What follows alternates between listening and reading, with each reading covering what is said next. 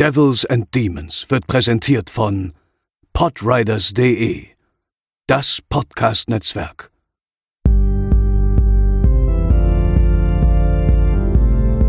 They're coming to get you, Barbara. They're coming for you. Diese Episode wird präsentiert von Deadline, das Filmmagazin, die Fachzeitschrift für Horror, Thriller und Suspense. Jetzt im Kiosk oder online unter deadline-magazin.de. Moin Moin und herzlich willkommen zur 135. Episode von Devils and Demons, eurem Lieblings-Horrorfilm-Podcast. Ich bin der Chris, an meiner Seite befinden sich Pascal Moin. und André. Hallo. Und wir haben uns heute mal wieder einen etwas ja schmuddligeren, ernsthafteren Film rausgesucht, wobei wir hatten The Descent zuletzt, aber äh, es war ja trotzdem etwas lockerer in den letzten Wochen, aber heute bewegen wir uns wieder in die absoluten Abgründe des Horrorfilms. Ähm, und sprechen über einen Film, der bereits 1986 gedreht wurde, aber der gar nicht vor 1989 ins Kino kam. Zum Teil lag das an der umfassenden Zensurgeschichte, über die wir später noch ein bisschen reden werden. Vor allem aber lag es am Geschmack der Produzenten, die von dem äh, Projekt, was sie dort in Gang gesetzt haben, im finalen Resultat sehr unterwältigt waren, da sie eigentlich einen blutrünstigen, massentauglichen Slasher erwartet haben, aber irgendwie das genaue Gegenteil davon bekommen haben. Ähm, erst der spätere Regisseur des zweiten Teils dieses Films, über den wir heute reden, wurde auf das Projekt aufmerksam und hat es entdeckt durch so ein paar Tapes, die so ein bisschen in Hollywood umhergingen. Und er sorgte initiativ dafür, dass der Film dann endlich veröffentlicht wurde, zunächst auf Festivals, äh, wo viele Leute tatsächlich vorzeitig den Saal verlassen haben, aber wo er auch starke Kritiken bekam in der Presse und es anschließend dann doch noch ins Kino und ins Heimkino geschafft hat. Und deshalb reden wir heute über Henry Portrait of a Serial Killer. Und bevor wir loslegen, hören wir kurz in den Trailer rein. Otis, plug it in. Did you really kill your mama? What? Did you really kill your mama? I guess I did. She must have treated you real bad. She was a whore. Susie! You used to dance naked? Sure, all the time around the house. Otis, Best little naked dancer you ever saw. you never. You telling me you never killed anybody before? I ain't saying that. Open your eyes, Otis. Look at the world. It's either you or them. You know what I mean. Don't that, Otis. She's your sister. I feel like I know you. Like like I've known you for a long time. I feel like I've known you forever and ever.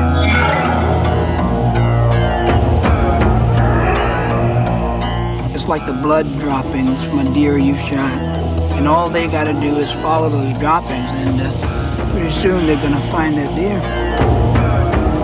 I ain't interrupting nothing, man.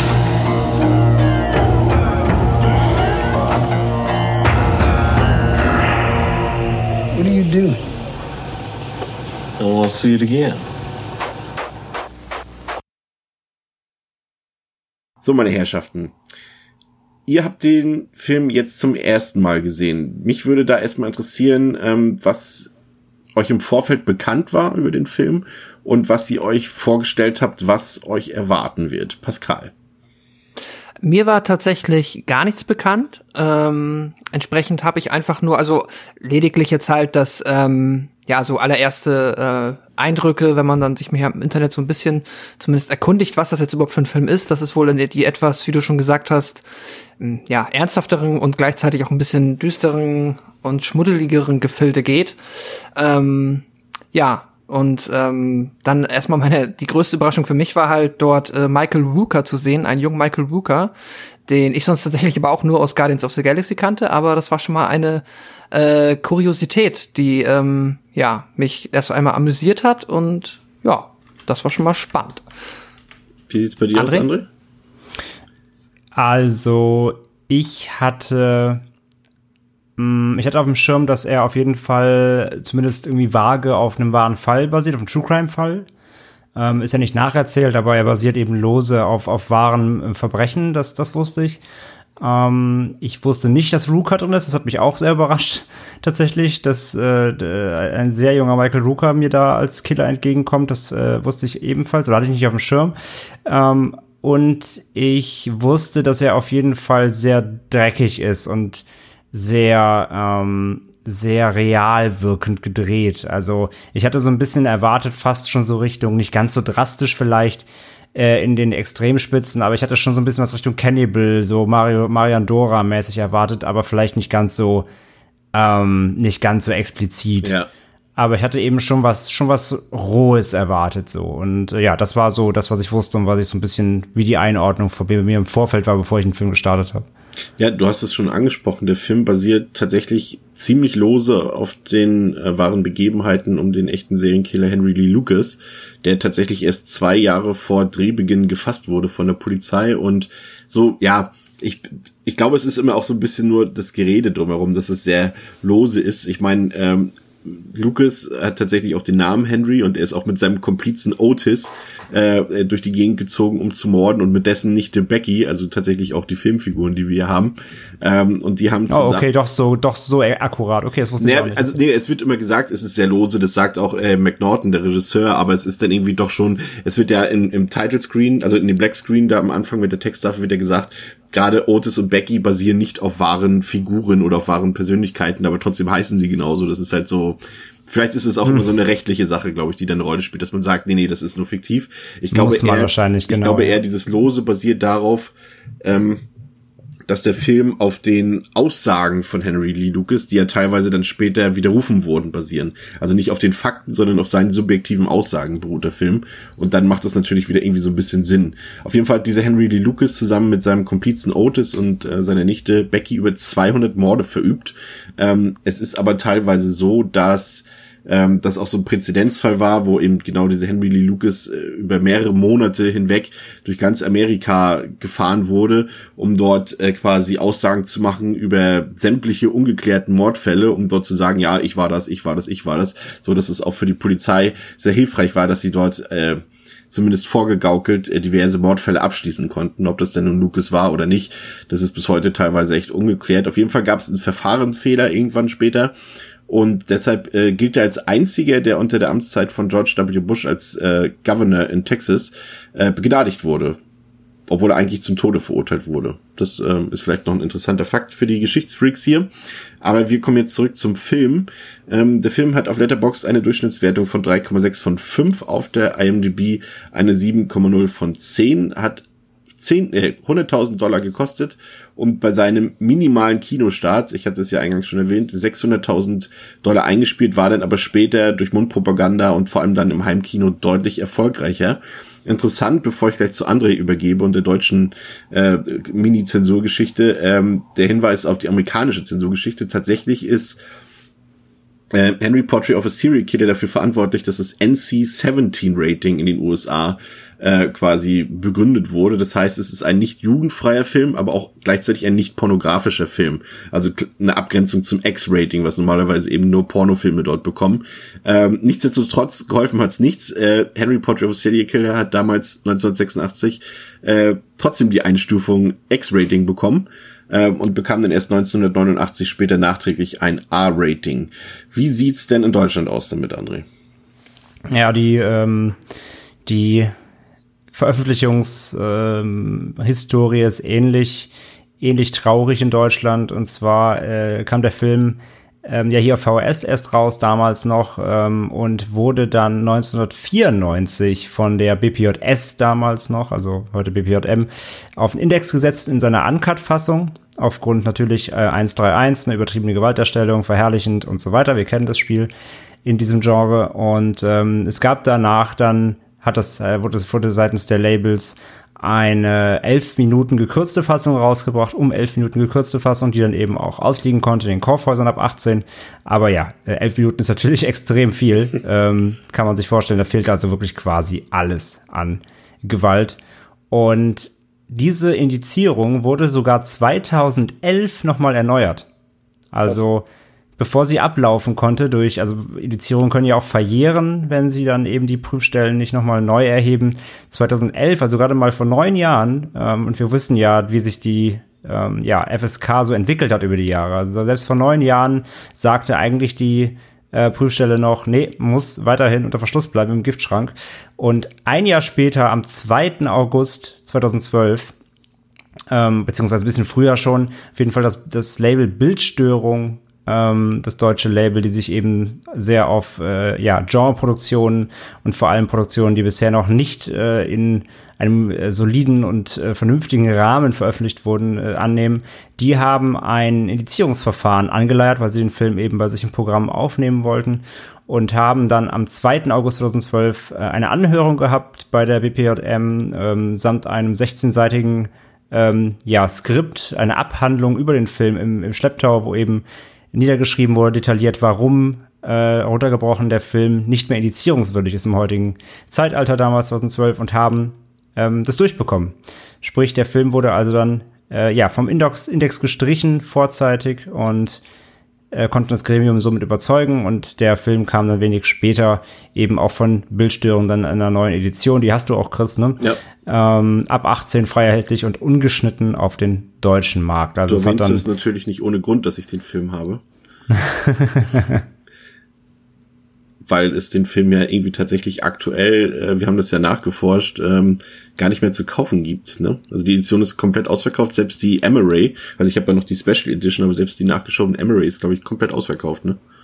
Das ist richtig, ja. Also sie haben das auch bisher das einzige Label eben Deutschland, die den gebracht haben. Es gab keine Sublizenzierung. Und ja, man bekommt die Disc zwar noch ähm, hier und da gebraucht am Markt, muss dann aber eben auch dann schon ja so an die 40, 50 Euro dafür hinlegen, wenn man die noch haben möchte. Und ähm, ja, bin mal gespannt, ob der dann nochmal irgendwann vielleicht nochmal neu aufgelegt wird. Aber zumindest ist das die momentan einzige ähm, ja, deutsche Blu-ray-Fassung offiziell lizenziert, die man erwerben kann. Also ein Re-Release hätte er auf jeden Fall natürlich verdient. Ähm, aber man kann, wenn man jetzt auf den deutschen Ton verzichten kann, durchaus den Blick ins Ausland wagen. Dort dürfte man auch fündig werden. Ähm, Regie geführt bei Henry hat äh, John McNaughton, der in den 90ern, das passt so ein bisschen zu unserem Podcast von vor zwei Wochen, äh, gemeinsam mit Neve Campbell äh, Wild Things noch gedreht hat und äh, mit Bill Murray die Mafia-Komödie Mad Dog and Glory. Den Cast hatten wir schon angesprochen. Michael Rooker natürlich, jetzt vor allem gerade dem jüngeren Publikum als äh, äh, ja Teil des, der Filmreihe Guardians of the Galaxy bekannt, hat aber auch im Bösewicht in Mississippi Burning gespielt oder in dem Stallone-Film Cliffhanger und ist generell einfach ein, auch ein sehr beliebter Nebendarsteller, der häufig oder oder auch in der äh, in der Walking Dead Serie war ja auch ein prominenter ja, natürlich, Charak genau. Charakter in den ersten Staffeln. Ja, absolut korrekt. Und an seiner Seite ist dann sonst noch am bekannten Schauspielern Tom Towles. Ähm, der ist eigentlich in der Regel in Rob Zombie-Verfilmungen tatsächlich zu finden. Also äh, das Gesicht hat man auf jeden Fall schon mal gesehen. Und wenn man die ganze Zeit grübelt, ja, woher, einfach mal in Rob Zombies Filmografie gucken, da spielt er eigentlich fast in nahezu allen Filmen mit.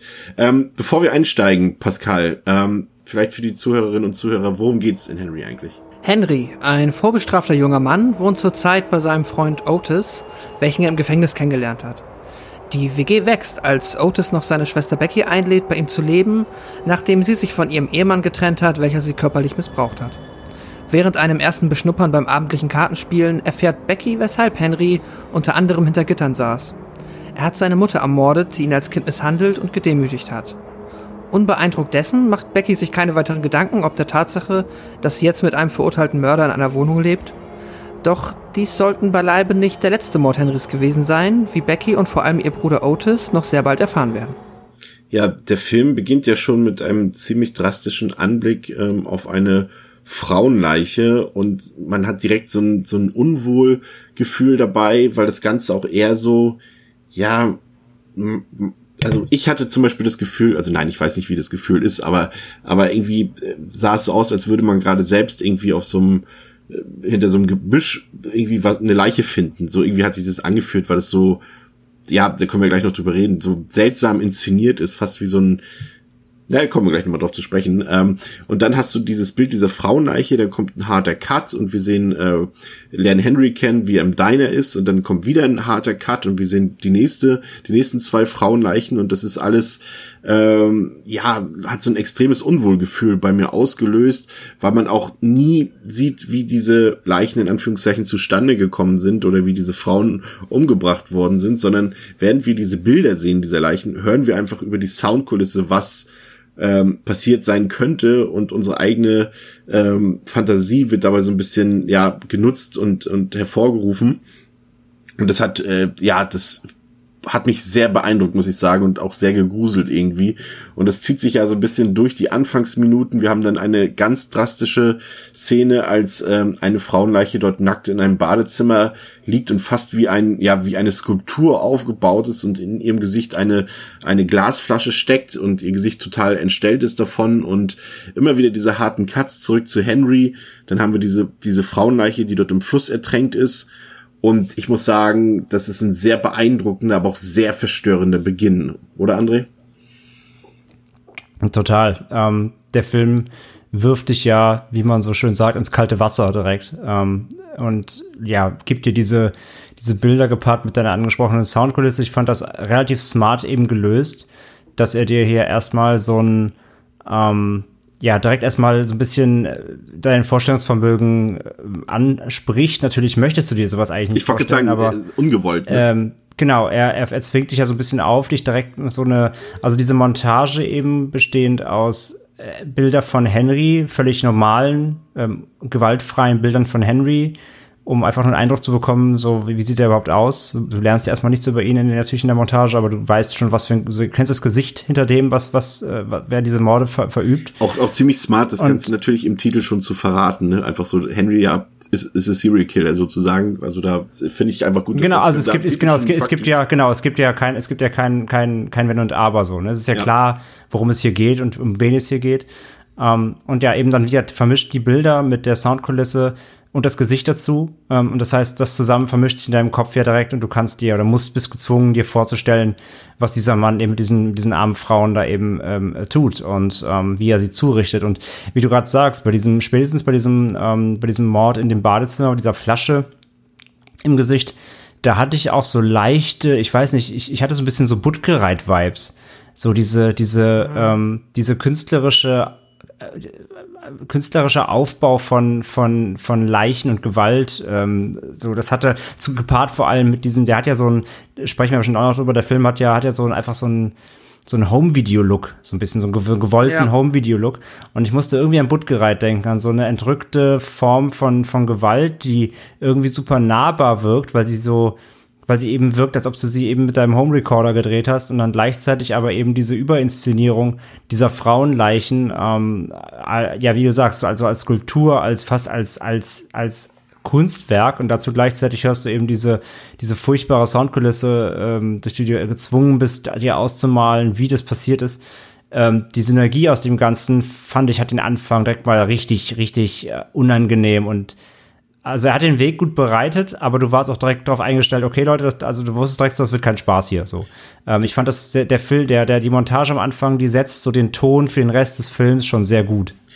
Pascal, ähm, André hat es eben schon angesprochen. Ähm, die Inszenierung dieser Frauenleichen, die führt ja direkt eigentlich quasi zu einem Diskurs darüber, ob man quasi eine Leiche oder generell den Mord quasi als schön inszenieren kann. Weil es ist ja zum einen, finde ich, setzt sich ähm, die Inszenierung dieser Frauenleichen klar ab vom, von der Ästhetik des restlichen Films.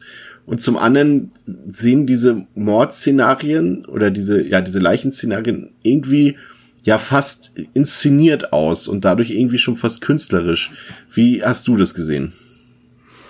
Mm, ja, ist auf jeden Fall eine, ähm, ein interessanter Ansatz ähm, oder auch überhaupt eine interessante Interpretationsweise, denn ich gebe dir auf jeden Fall recht, dass dadurch, dass die halt, wie du auch gesagt hast, ähm, ja, die sind halt aufbereitet und sie sind, das ist jetzt natürlich dann, ähm, äh, ich würde nicht sagen, sie sind schön, aber sie sind ähm, quasi mit, sie wirken, als wären sie mit der Idee geschaffen, äh, mit der Idee aufbereitet worden, etwas Schönes zu erschaffen, während ja halt auch der Rest des Films halt, wie du es auch gesagt hast, halt nicht schön ist. Der Film versucht es auch gar nicht. Da kommt halt zum einen natürlich auch die von André schon erwähnte ähm, diese Home-Video-Optik.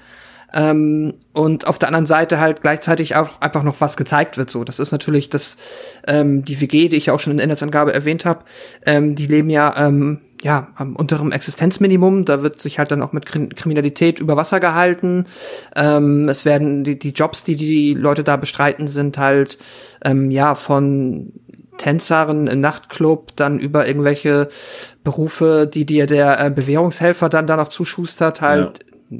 simpelste Arbeit. Also die ganze Welt ist nicht schön und es wirkt da dadurch halt so ein bisschen und das trifft ja auch so ein bisschen das, was andere gesagt hat, dieses Entrückte, dass man halt in dieser nicht schön tristen, trostlosen, traurigen Welt dieser ha Hauptfiguren ähm, dann die Leichen sieht und die tatsächlich noch auf eine gewisse Art und Weise dann strahlen und schillern, so, ohne das jetzt in irgendeiner Art und Weise äh, positiv ähm, zu meinen damit. Ihr wisst, was ich meine, aber ähm, ja, da würde ich dir auf jeden Fall recht geben. Aber darf Film das, André? Diese, diese Gewalt quasi oder das Ergebnis der Gewalt äh, so zu inszenieren. Also es ist ja nicht schonungslos, mhm. das ist ja auf keinen Fall. Allein, also diese Drastik äh, bei der Frau mit der Flasche im Gesicht ist, glaube ich, jedem, der diese Szene kennt, äh, durchaus bekannt. Aber eine gewisse Ästhetik kann man dem nicht absprechen, oder? Deswegen habe ich Buttgereit genannt, weil er das, ja. zum Beispiel, wenn man den Film Necromantik so, er hat das ja damit auf die Spitze getrieben quasi.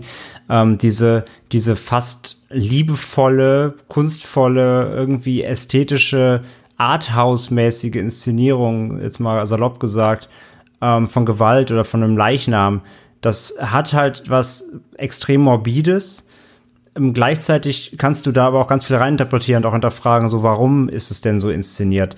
Was auch, auch dann gleichzeitig übertragen auf den, auf den Killer natürlich, ne? Also ein, ein Killer, der, der komplett schonungslos roh und, und brutal vorgeht, der, der würde die Leiche halt einfach irgendwo links liegen lassen und nicht so drapieren quasi. Also das, das hat ja auch quasi dann, da kannst du ja reininterpretieren, hat das einen Sinn, hat das eine, äh, spricht das für ein Motiv des Killers, äh, spricht das für seine, hat er selber dahinter irgendein ästhetisches Motiv, äh, findet er das aus irgendwelchen Gründen ähm, anregend, wenn er das so inszeniert. Also da kannst du ja ganz viel reininterpretieren. Das kannst du als Zuschauer eben auf die Szenen übertragen und dann eben auch auf, auf Henry schon, bevor er überhaupt ein Wort gesprochen hat. Das ist schon, das ist schon, hat, also ist ein interessanter Einstieg einfach. Ja. Ähm wir lernen dann in der Folge die Figuren etwas besser kennen. Ähm, wir lernen Henry kennen, das ist ja die Hauptfigur, die namensgebende Hauptfigur unseres Films, ähm, der ja zwischen seinen Morden ganz gewöhnlich arbeiten geht. Er wohnt äh, mit seinem Freund äh, Otis zusammen und in diese Szenerie tappt dann sozusagen Becky rein, das ist die Schwester von Otis und ähm, ähm, wir lernen diese Konstellation kennen. Wir lernen ein paar Hintergründe kennen, zum Beispiel, dass Henry damals eingesessen hat, weil er seine Mutter umgebracht hat. Ähm, wir sehen, wie Becky und Henry sich langsam ja, kennenlernen, wie sie sich verstehen und äh, wie sie durchaus auch Zuneigung äh, zueinander empfinden. Wir lernen aber auch Widersprüche kennen, auch gerade in dieser Szene, als Henry eben später Becky erzählt davon, wie er seine Mutter umgebracht hat und er sich da so ein bisschen in Widersprüche verhangelt. Und äh, diese Figurenkonstellation finde ich durchaus interessant, weil der Film uns natürlich Henry erstmal als, als absoluten, ja, Psychopathen ähm, kennenlernen lässt. Wir sehen seine, seine Mordopfer. Wir wissen, dass es ein grausiger Mensch ist, der grauenvolle Taten vollbringt. Ähm, aber ich finde auch, dass der Film es durchaus sowohl durch seine Darstellung als auch durch die Darstellung ähm, der der der Umgebung sozusagen ähm, lässt erkennen, dass Henry mehr oder weniger das Opfer seiner Umwelt ist. Das ist ja so ein bisschen ähnlich mit dem Vergleich, den ähm, wir auch aus William Lustigs äh, Maniac kennt zum Beispiel. Das ist ja auch ähnlich, dass zum Beispiel das Kind beziehungsweise der Mörder unter diesem Frauenkomplex litt und unter den unter den Erfahrungen aus der Kindheit mit der Mutter. Das ist hier auch so ein bisschen ähnlich. Und der eigentliche Psychopath oder Soziopath besser gesagt des Films ist eigentlich Otis, der eben gar nicht diese Vergangenheit mit sich bringt und diese, diese komplexe und diese psychischen Probleme in dem Sinne mit sich bringt, sondern er macht später einfach mit bei Henry, aber aus ganz anderen Beweggründen, nämlich aus Langeweile und aus Frustration über sein Leben. Und das ist halt interessant, weil er eben auch gewissermaßen Grenzen überschreitet, die Henry eben nicht überschreitet, die eben dann zum Beispiel Richtung Vergewaltigung gehen und Richtung Nekrophilie gehen oder eben er später auch vor seiner eigenen Schwester nicht halt macht. Das sind halt Grenzen, die Henry nicht überschreitet. Und das Interessante daran ist, dadurch macht äh, äh, McNaughton Henry zu einer Art Helden des Films zwischenzeitlich, obwohl es eine Figur ist, die wir moralisch gesehen eigentlich gar nicht als Held sehen dürfen, Pascal. Mhm. Das ist tatsächlich super interessant. Ähm, weil in diesen Momenten, wo dann Henry jetzt mal in großen Anführungszeichen heldenhaftes tut, was jetzt ja auch, ähm, ja, beispielsweise, du hast es schon erwähnt, so Otis macht dann auch, versucht dann später auch, ähm, sich äh, da inzestiös mit seiner Schwester, ähm, ja, seine Schwester anzugehen und da greift Henry halt ein. Henry hält Otis des Öfteren zurück, wenn er halt dann wie die von dir eben erwähnten Grenzen überschreiten möchte. Ähm, und dadurch ist es halt auch dann durchaus so, dass man denkt, okay, ja, wie soll man sagen, naja, immerhin so ein bisschen das Gefühl, äh, haben wir hier jemanden, der dann noch mal hier und da trotzdem sagt, äh, stopp, so und nicht weiter. Aber äh, auch wenn das jetzt so dann inszeniert ist und auch das Gefühl bei mir zumindest auch in diesen Szenen so ankam, ähm, wenn man da halt auch nur eine Sekunde drüber nachdenkt, ist natürlich klar, dass das halt beides äh, einfach äh, zwei fürchterliche Menschen sind. Ob jetzt äh, Opfer der Umstände oder einfach nur ähm, ja unbegründet fürchterlich, ändert dann natürlich dann äh, ja im Endeffekt nichts an der Person, die dann da vor dir ist. Und ja, es ist trotzdem, glaube ich, ganz klug, weil wenn beide komplett grenzenlos über die äh, Laufzeit des Films agieren würden, dann hätte der Film tatsächlich, ähm, ja, ich glaube, dann wird der Film nicht mehr so gut funktionieren, weil dann hättest du auch keinen Grund mehr, in Anführungszeichen mitzufiebern, dann hättest du auch keinen, dann wäre es einfach nur noch eine unangenehme Folterkulisse, wo wir einfach nur noch sehen, wie Menschen nacheinander sterben. So ist ein bisschen was drin, was einem schon noch so eine Art Spannung verkauft. André, wie, was hat das mit dir gemacht, als du, wir greifen mir auch schon mal zwischendurch ein bisschen vorweg, aber als Henry zum Beispiel, als sich Otis an seine Schwester vergeht, als Henry dazwischen geht und sie verteidigt und Otis letztendlich ja auch umbringt. Und es ging dir ja sicherlich auch so, dass du in dem Moment irgendwie dankbar warst dafür, dass Henry dazwischen geht, aber gleichzeitig du dann im nächsten Moment denkst, okay, jetzt bin ich dem Typen dankbar, der aber vorher schon 20 Frauen umgebracht hat in dem Film. Was hat das mit dir gemacht? Ja, wie Pascal gerade sagt, ne, wären, wären beide ähm, komplette Psychopathen ähm, und würden sich jetzt irgendwie zusammen an Becky vergehen und einfach wirklich äh, beide konsequent nur Schlimmes tun, ähm, hätte der Film auch keine Fallhöhe. Dann, dann wäre es eigentlich ein Rob Zombie, ein Rob Zombie Film. Dann, dann, dann würdest du irgendwie Three from Hell gucken oder Two from Hell in dem Sinne, ähm, wo einfach die Protagonisten bei, beide durchgehend evil sind und du einfach überhaupt keine Möglichkeit hast, auch eine irgendeine Menschlichkeit zu sehen. Dann wäre es wirklich ein reiner ein reiner, ja, Serienkillerstreifen ähm, mit wahrscheinlich vielen Toten und wie gesagt, emotional keiner Fallhöhe, weil du auch niemanden hast, mit dem du irgendwie reflektiert umgehen kannst, sage ich mal. Und dadurch, dass du eben halt Henry hier als ähm, ja einmal durch die durch den durch den Background, den er bekommt mit mit dem Tod seiner Mutter und so weiter und man eben schon merkt, dass er halt, ich meine, das ist natürlich, jetzt kann man auf der einen Seite sagen, klischeebehaftet, auf der anderen Seite wissen wir auch durch Aufarbeitung von Serienkillern, dass es nun mal auch Fakten sind. Ja. Ähm, er ist halt ein Troubled Child so, er hat eine schlimme Kindheit und das hat halt viel mit ihm gemacht, was er heute verkörpert. Ähm, wir lernen ja einfach mehr, viel mehr über Henry als auch über Otis, der ja trotzdem halt ein Nebencharakter in dem Sinne bleibt. Ähm, merken aber ja recht schnell im Film, dass Otis einfach grundlegend einen an der Waffel hat. So, also wo Henry ja noch quasi, das ist ja, das ist ja das wieder mal das ähm, Erschreckende an der Figur von Henry. Auch das ist ja etwas, was in True Crime Fällen immer wieder belegt wird bei solchen Serienkiller-Fällen, dass die meisten Serienkiller eben ähm, sind nicht die ver verranzten Psychopathen, die irgendwie in Messibuden leben, sondern es sind Leute, die im Leben stehen, die Frauen und Kinder haben, die gute Jobs haben, ähm, die sich irgendwie artikulieren können auf, auf gute Art und ne? Weise, die zum Beispiel Ted Bundy, prominentestes Beispiel hier. Und äh, so ganz extrem ist es bei Henry zwar nicht so, also er ist jetzt irgendwie nicht Präsident und mordet nebenbei, aber ähm, wenn man äh, gerade in dem Moment, wenn er mit Becky eben von normal spricht und mit der mit ihr normal umgeht, dann merkst du, dass Henry eigentlich trotzdem noch einen sehr klaren Kopf hat, was es noch umso erschreckender macht, was er dann für Taten begeht. Otis hingegen wird aber eben von vornherein als wirklich eher so ein schmieriger, ekliger abgewrackter Typ eingeführt, der, ähm, der einfach durch, einfach, der, der ist nur im Saufen, ne, der ist einfach, der hat, der ist einfach, der hat einfach, das ist einfach sein Lebenssinn auch verloren, das merkst du richtig. Er ist ein richtig runtergekommener, abgewrackter Typ. Ähm, und da hast du dann eben die Fallhöhe zwischen den beiden. Und ja, jetzt konkret auf deine Szene einzugehen, die du benannt hast, ähm, natürlich bist du dankbar. Es ist, es ist schlimm, es, ist, es war leider abzusehen, dass, dass diese Szene kommen wird. Ähm, es werden ja immer wieder Andeutungen schon am Anfang gemacht, dass Otis seine Schwester da immer wieder begrapscht und Co. Auch ähm, super unangenehm dieser Moment, als, als sie sich dieses I Love Chicago T-Shirt kauft und du gleich einfach merkst, als Otis sagt, ja, probier das doch mal an. Äh, und er das nicht sagt, um irgendwie seiner Schwester eine Freude zu bereiten, dass das T-Shirt cool findet, sondern weil er Nee, weil sie aussehen soll. Genau. Ja, ja, total. Und er begrabbelt sie ja ganze Zeit. Oder wenn sie dann, wenn Henry und ähm, sie da tanzen, dann filmt er sie ja mit und dann will sie ja dazu drängen, quasi, macht mal weiter, ne? Richtung so, macht mal, direkt mal ein Porno irgendwie. Ähm, ist, er ist halt einfach komplett unangenehm. Und von daher die Konsequenz, die, dass, dass er das dann auch durchzieht und dann ja auch da vor Inzest und Vergewaltigung nicht zurückschreckt, das passt zum Charakter. Und wie gesagt, in dem Moment, wo Henry reinkommt, bist du natürlich erleichtert, weil du denkst, ja, danke, dass jemand, egal wer es gerade mhm. ist, diese, diese Frau rettet. Ähm, aber natürlich im nächsten Moment weißt du natürlich, und spätestens als er ihn dann tötet, ähm, weißt du natürlich direkt wieder, ja, das macht er jetzt gerade, A, weil er diese Frau halt schon irgendwie interessant findet, auf eine menschliche, der menschliche Henry findet diese Frau interessant. Ähm, aber auf der anderen Seite weißt du eben trotzdem, wer er ist, was er ist und was er ja. vermutlich noch tun wird und so weiter. Von daher ist es eigentlich nur ein, er ist Mittel zum Zweck in dem Szenario. Ähm, ich hatte aber jetzt nicht irgendwie, ich wäre jetzt nicht aufgestanden, hätte Jubelschreie ausgeführt, weil er ins Zimmer kommt, sondern ich dachte mir einfach nur für den, für den, für den Moment war er, er die Rettung, ähm, aber er ist nicht die Lösung. Die, eigentlich nur die minimal weniger schlechte Person unter den ultra schlechten Personen, wenn man so. Genau.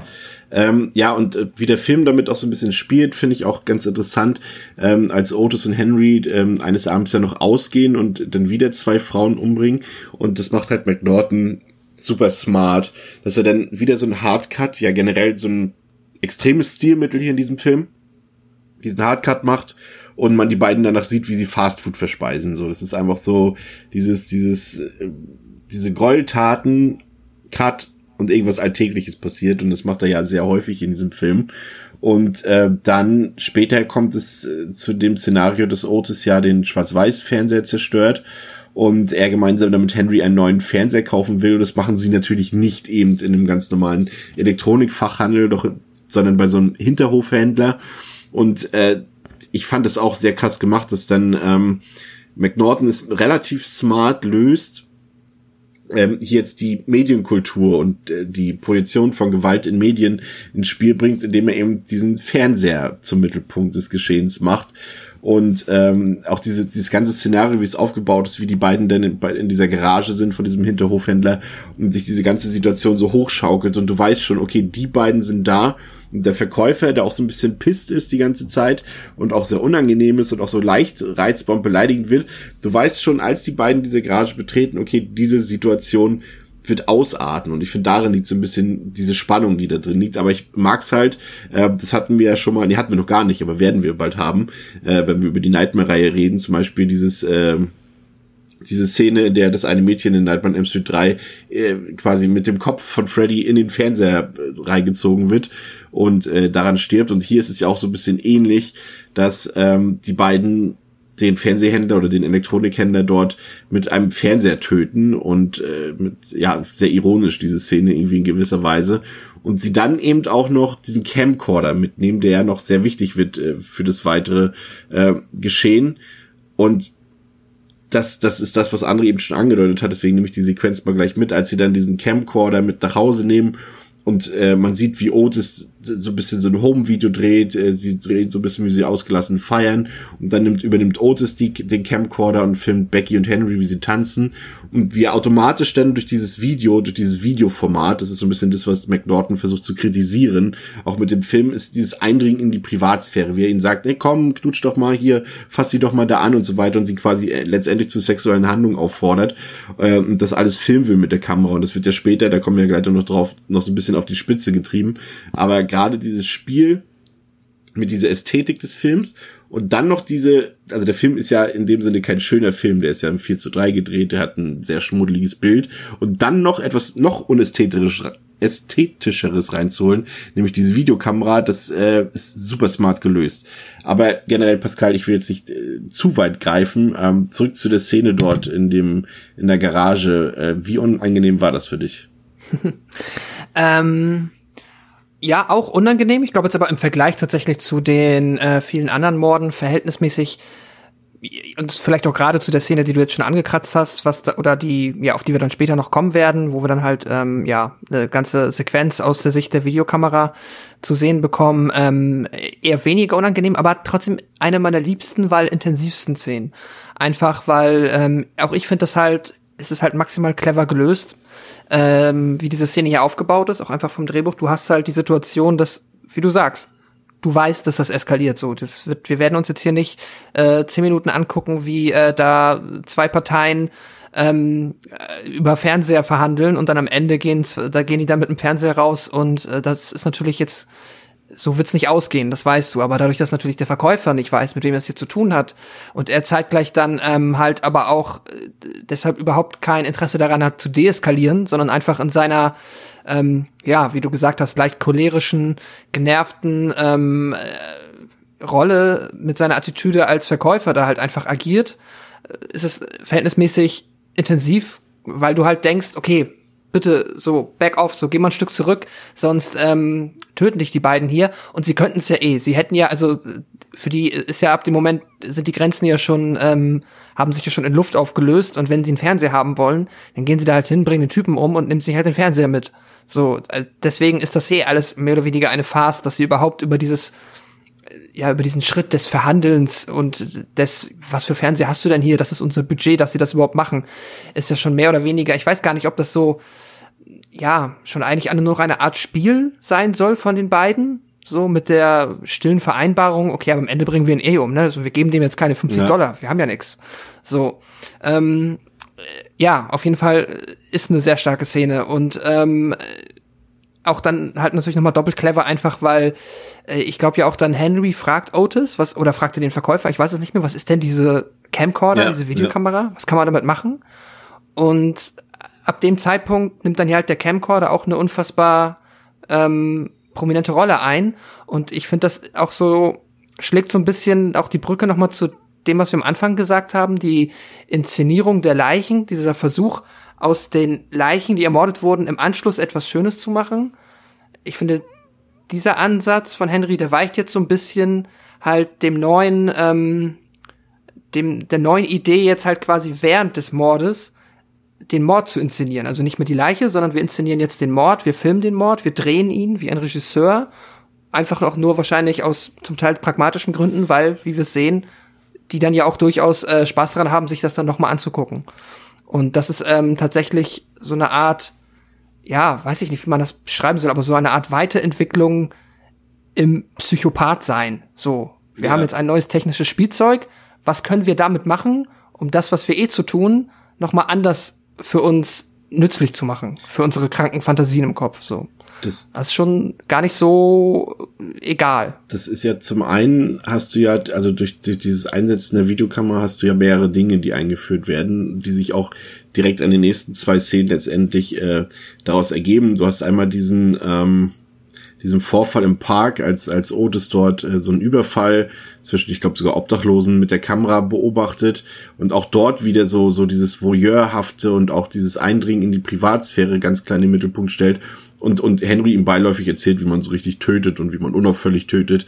Und dann hast du eben diese Szene, ähm, auf die andere ja gleich mal ein bisschen genauer eingehen kann, in, in der Nacht, als, als die beiden diese Familie überfallen, als sie den Mann töten, als sie den, das Kind töten und diesen ganzen Vorfall auf der Videokamera filmen und auch, auch sehr interessant, wie dort äh, zum Beispiel, das kann man zumindest so deuten, der Kameramann beziehungsweise der Regisseur, also Henry quasi die Kamera ablegt, um selbst Akteur seines Films zu werden, als er den Jungen dort umbringt und sie auch die Frau umbringen und Otis dann anschließend die Frau vergewaltigen will, doch Henry äh, kann ihn dann noch zurückhalten. Und das alles beobachten wir durch die Videokamera, sowas ähnliches hat ja später ähm, Michael Haneke auch gemacht ähm, in, in André, hilf mal kurz. Bitte? Äh, Michael Haneke, der österreichische Film. Funny Games? Ja, in Funny Games, äh, ja auch ähnlich gemacht, dieses Spiel mit diesen Perspektiven und die vierte Wand und so weiter. Und ähm, ja, und, und, und das ist ein, halt auch ein krasser Move von McNaughton, das so zu inszenieren, dass wir das Ganze eben halt auch durch die Videokamera sehen ähm, und man gar nicht so richtig mitbekommt, dass wir eigentlich einen abgefilmten Fernseher sehen und Otis und Henry sich diese Videoaufzeichnungen sich ansehen. Das fand ich unglaublich beeindruckend und auch unfassbar krass, weil es eben gleichzeitig auch diese Darstellung dieses Ungefilterten ist, André. Dieses, du hast dieses Videobild und da ist eben kein Regisseur, der das noch schneidet, der das editiert und äh, der über diese schlechte Machart hinwegsetzt. Und das ist so, habe ich zumindest, das habe ich jetzt ähm, auch ein bisschen gelesen, ähm, ein paar Texte mit dem Film, dass es eben ähm, ein Statement von McNaughton sein soll, eben gegen diese Täterglorifizierung, die wir aus vielen anderen Horrorfilmen, gerade aus dem Slasher eben kennen und gegen diese Verharmlosung von Opfern und von Gräueltaten. Und ich muss sagen, hat die Wirkung bei mir nicht verfehlt. Also es ist unglaublich beeindruckend. Ich weiß nicht, wie du das siehst. Ähm, ja, kann ich dir eigentlich nur, nur nahtlos zustimmen. Die, ich finde, es ist schon mit einer der stärksten Szenen des Films, aber auch der, einer der intensivsten und sicherlich grausamsten, ähm, weil sie hier auch beide so, so absolut kaltblütig sind. Ich meine, das sind sie vorher auch, aber ähm, ich finde auch durch diesen, wie du sagst, diesen Winkel, du siehst dieses Wohnzimmer, ähm, du siehst eben, wie links der Mann äh, liegt, du siehst, wie, wie Otis sich dann der Frau zu schaffen macht. Ähm, ja, bricht ihr dann ja auch recht schnell das Genick. Ehe sowieso generell wird in dem Film ständig das Genick gebrochen. Das ist super unangenehm einfach die ganze Zeit. Weil es auch so ein, so ein bestialischer Tod ist, einfach so ruck und weg irgendwie. Das ist wirklich äh, echt unschön inszeniert. Äh, also auf eine positive Weise unschön inszeniert. Und ähm, ja, beginnt dann, das ist auch wieder so ein, direkt so ein Sinnbild für Otis dann auch, beginnt dann posthum sich an ihr zu vergehen. Also er beginnt erst sich an der, an, ihr, an der Frau zu vergehen, nachdem sie tot ist. Ähm, was du, wie du sagst, äh, dann ja Henry noch äh, abwendet dann im, im, letzten Moment so quasi und ja, auch als es, als er so, als, es, als der Junge dann da reinkommt und das sieht, was die beiden da mit ihren, mit seinen Eltern machen, kurz diese Perplexität, aller Beteiligten im Raum, ja. die beiden Killer so, äh, fuck, wer ist das? Der, der, der Sohn da, der ist der Junge, kann das, es steht auch erstmal so wie angewurzelt da, kann es natürlich nicht fassen. Und ja, bevor er dann fliehen kann, wird er ja auch dann ähm, geschnappt und, und zur Strecke gebracht. Das ist schon echt richtig, richtig bestialisch, die Szene insgesamt. Und das, was ich noch eigentlich, also der krasseste Moment eigentlich danach dann, wenn du dann realisiert hast, dass sie sich das Ganze gerade auf ihrem eigenen Tape angucken, ist eigentlich dann auch wirklich, wirklich also die Höhepunkte, die, die Zuspitzung des Ganzen ist, wenn, wenn Otis dann zum Videorekorder geht und sagt dann, äh, und spult halt zurück und, und Henry sagt, hä, was machst denn du? Und, und Otis sagt halt, ja, ich will es auch mal sehen. Ja, so, so ganz, hart. so ganz selbstverständlich, als ob du dir halt, als ob du dir zu Hause eben gerade ein Video ausgeliehen hast und hast halt gerade irgendwie einen coolen Actionfilm geguckt oder so und, und denkst dir, ja, ich will noch mal, ich will die Szene mal sehen, die war cool. Aber und, findest, aber, du, findest du ja. die Medienkritik, die dahinter steckt, äh, ein bisschen platt oder findest du, dass die durchaus subtil hier ankommt? Also gerade durch dieses. Nee, also subtil finde ich sie nicht, ähm, aber ich finde sie, ich finde sie eher im Gegenteil, ich finde sie angenehm roh, ähm, weil sie halt einfach sehr ungefiltert ist sie ist auch sie ist so dargestellt, dass sie auch wirklich der Letzte versteht und ähm, das finde ich legitim. Also sie ist ja wirklich einfach sehr plakativ und und ungeschönt, sage ich mal, und ähm, das das zeigt seine Wirkung, würde ich sagen. Ähm, wir haben über eine Person noch nicht so genau geredet und das ist eben Becky, die ja letztendlich in diesem Film die einzig normale und irgendwie neutrale Person in diesem Film darstellt, vielleicht an manchen Stellen etwas naiv, aber letztendlich will sie auch eigentlich nur einen Neuanfang haben. Sie will sich einen Job suchen und sie verliebt sich dann eben in der Zeit dort in der WG in Henry. Ähm, welchen Eindruck hattest du, Pascal, von Becky und welchen Sinn siehst du bei ihr überhaupt für den Film? Ähm, ja, also den Sinn in der Rolle von Becky ist, ja, ich denke mal, sie, also die Rolle erfüllt mehrere Zwecke. Also einerseits ist es natürlich, wie du eben gesagt hast, sie ist die im Vergleich normalere Person aus diesem Triumvirat und ist dann natürlich einfach dafür da, um Kontrast zu schaffen, dass du halt dann auch eine Figur hast, mit der du halt vielleicht auch einfach mal wirklich legitim Sympathien haben kannst, für die du mitfiebern kannst, weil sie natürlich jetzt, ähm, ja, jetzt, äh, ja, halt einfach die reinste Person dieser dreien ist. Und zeitgleich hat aber mich ihre Rolle dann auch, und ich denke auch das ist etwas, ähm, was beabsichtigt war, halt auch so ein bisschen mit äh, ja traurig gemacht oder mit Traurigkeit erfüllt. Einfach weil, ähm, naja, wir lernen Becky kennen und sie ist halt, wir bekommen schon mit, klar, ich meine, Otis ist ihr Bruder so, die wird jetzt auch nicht aus den besten Verhältnissen stammen, aber einfach diese Nüchternheit, äh, wie sie dann einfach alles so registriert, was um sie herum passiert. Und wenn sie dann den Dialog hat mit Henry und einfach, dass du siehst, wie sie mit Henry Karten spielt, er ihr erzählt, weshalb er im Gefängnis war. Erstmal, dass es natürlich für sie komplett normal ist, dass sie halt mit ähm, verurteilten Straftätern abhängt, weil ihr, sie weiß ja, dass ihr Bruder auch im Gefängnis war. Deswegen schockiert sie das schon einmal nicht mehr, aber es schockiert sie nicht mal mehr, dass sie jetzt mit jemandem Karten spielt, der seine Mutter ermordet hat und dann auch noch so merkwürdige, dann immer noch die Geschichte verdreht und dann auch noch mal erzählt, erst habe ich sie erstochen, dann habe ich sie erschossen. Ähm, und sie das nicht nur nicht abschreckt, dass sie dann nicht nur sagt so äh, Otis äh, hier ich äh, glaube ich ja ich bevorzuge die Parkbank, wir sehen uns, sondern ähm, dass sie dann halt sogar äh, stets noch äh, positive Gefühle für Henry empfindet obwohl sie ja eigentlich jetzt, ähm, so wie der Film uns das zeigt, keine Psychopathin ist und sie das auch eigentlich wahrscheinlich nicht gut heißt, was passiert, was sie natürlich dann jetzt nicht alles mitbekommt, aber trotzdem, sie ist einfach so in dieser Welt gefangen und sagt sich so, ja, das ist halt, so ist halt meine Welt. So, das sind halt die Menschen, mit denen ich abhänge, weil anders geht's nicht meine Jobs sind, ja, ich bin halt hier, mache hier exotischen Tanz hier, habe jetzt hier einen neuen Job ähm, als äh, Shampoo-Mensch in einem Friseursalon bekommen. Und das ist halt dann ist das, auch so. Ist das, ist das, ein, ist das ein Job, Shampoo-Mensch? ja, ich, ich weiß nicht, sie hat dafür ein englisches Wort, irgendwie Shampoonist oder so, ich weiß es nicht. Aber ich habe das jetzt, äh, es ist jetzt äh, ein eingetragener Beruf in der, ja. Alles klar. Äh, Shampoo-Mensch. Und ja, also so, sie weiß halt für sich, wo auch dann Shampoo mehr oder weniger ihr Leben, ihr Leben gedeckelt ist. Und das ist halt, finde ich, so traurig. Und ich denke aber auch, das will der Film in dem Moment dann noch mal ähm, genau das will der Film mit Becky machen, dass du halt diese relativ unschuldige Person in dieser schlimmen Welt hast und du möchtest jetzt halt zumindest nicht, dass diese Person jetzt da auch noch, äh, dass der noch so viel Schlimmes passiert, wenn sie schon ja sowieso mit so einem trostlosen Schicksal gestraft ist. André, das funktioniert meiner Meinung nach gut. Entschuldigung. André, hattest du zu einer Sekunde des Films das Gefühl, dass Becky dafür sorgen kann, dass in, in Henry eine, eine Umkehr stattfinden kann oder dass sie ihn irgendwie äh, aus dieser, dieser, dieser Umwelt herausholen kann oder fand das bei dir nicht statt?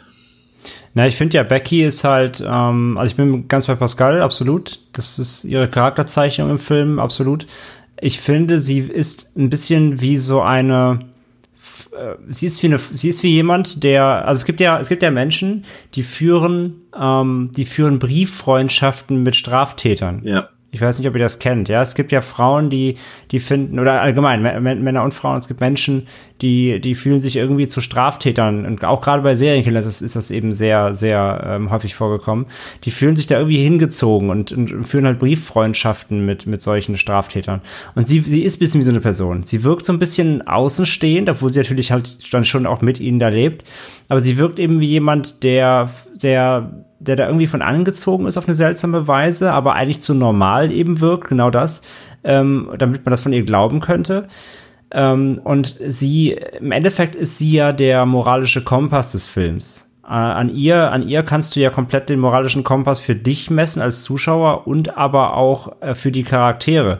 Denn als Zuschauer ist sie für dich so ein bisschen so der, sie ist so das, das, das, der, das, der Unschuldsengel. Sie hat nichts getan. Sie ist, ähm, sie ist verletzlich, äh, sie, wird verletzlich inszeniert, sie, sie ist, sie ist die Unschuld im Film.